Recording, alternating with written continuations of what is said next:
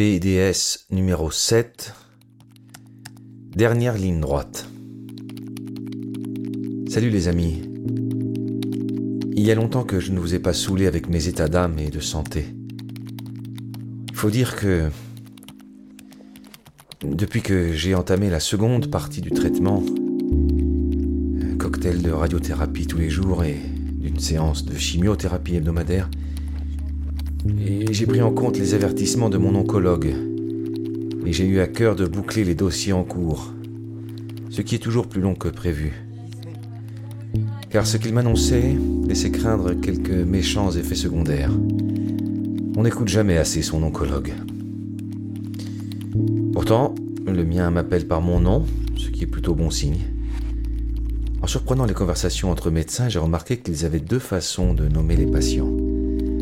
S'ils parlent de monsieur Intel, on peut imaginer qu'ils espèrent le sauver. Mais si le malade est évoqué par la métonymie de son symptôme, c'est que le cancer a presque déjà gagné.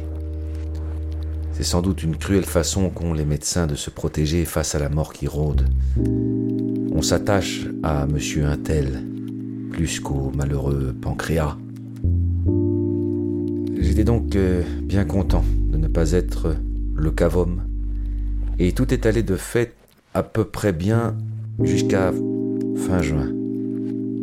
La chimio, à base de cisplatine donnant un goût de métal à tout aliment, je n'avais pas grand appétit.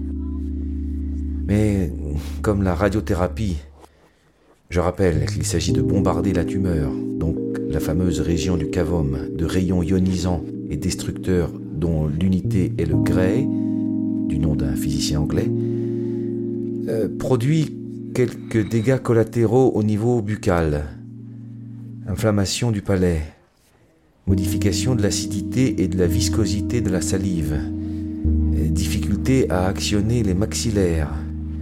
Le dire à haute voix constitue un excellent exercice pour les rééduquer. Et surtout, réduction de l'œsophage, comme quand on a une énorme angine rendant toute déglutition douloureuse. Manger est devenu à peu près aussi difficile que de lire cette phrase interminable et je n'ai de fait euh, rien avalé depuis dimanche dernier. Ça fait long. Et c'est très douloureux, malgré la quantité gênante et stupéfiante de dérivés morphiniques que j'ingurgite par différentes voies. Aussi, alors que je perdais en juin un petit kilo par semaine, j'en ai laissé filer cinq ces derniers jours, donnant à mon corps relativement athlétique l'aspect d'un vrai bon cancéreux. Franchement, les creux sur les tempes, ça fait un peu flipper, même si on se dit c'est marrant, on voit bien le crâne. Mais Memento mori. J'ai donc, malgré mon refus initial, assez logiquement cédé aux sirènes de la sonde gastrique afin de reprendre un peu de poids et de force. Il s'agit de pouvoir encaisser les dernières séances de radiothérapie. Il n'en reste que six. Et la chimio, on a arrêté car je suis trop faible. Et surtout d'aborder la convalescence dans de bonnes conditions.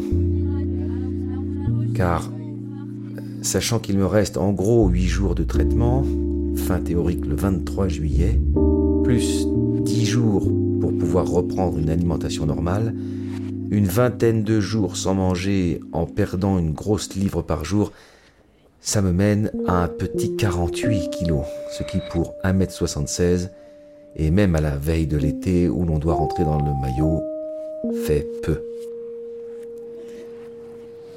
J'espère donc que ça ira mieux la semaine prochaine, et notamment que je retrouverai ma voix. Car oui, s'il vous plaît, ne m'appelez pas trop. J'ai beaucoup de mal à parler. Quelle souffrance pour moi, quel soulagement pour ma famille. Je ne manquerai pas de vous tenir au courant et pas d'inquiétude. Il y a une masse considérable de gens dans le monde frappés par beaucoup plus de souffrance et d'injustice que moi. Et n'oublions pas que, malgré le triste état qui est présentement le mien, ça fait probablement plus d'un an que je n'ai pas été aussi peu malade. Donc, autant en pleine forme. Quand on me voit, ça fait peur. Maman est venue me voir Elle fut admirable, masquant l'horreur et l'inquiétude que doit lui inspirer ma mine piteuse par un indéfectible optimisme et la certitude absolue que j'allais m'en sortir. Dans un soupir, qui n'était pas le dernier, je lui promis d'ailleurs de ne pas mourir avant elle, elle en fut rassurée. Catherine la raccompagna à la gare et profita de leur proximité et de celle de la mort pour lui parler de mon géniteur et de son fameux caveau. Non contente de savoir beauté en touche, ma mère possède une autre qualité rubistique, celle de l'esquive. Fin à gauche, départ à droite et Catherine, au retour du trajet, n'avait pas une idée très précise de la localisation de la tombe du père mais elle avançait vers le caveau, forcément immobile. Kat est tenace et moi, je vous embrasse.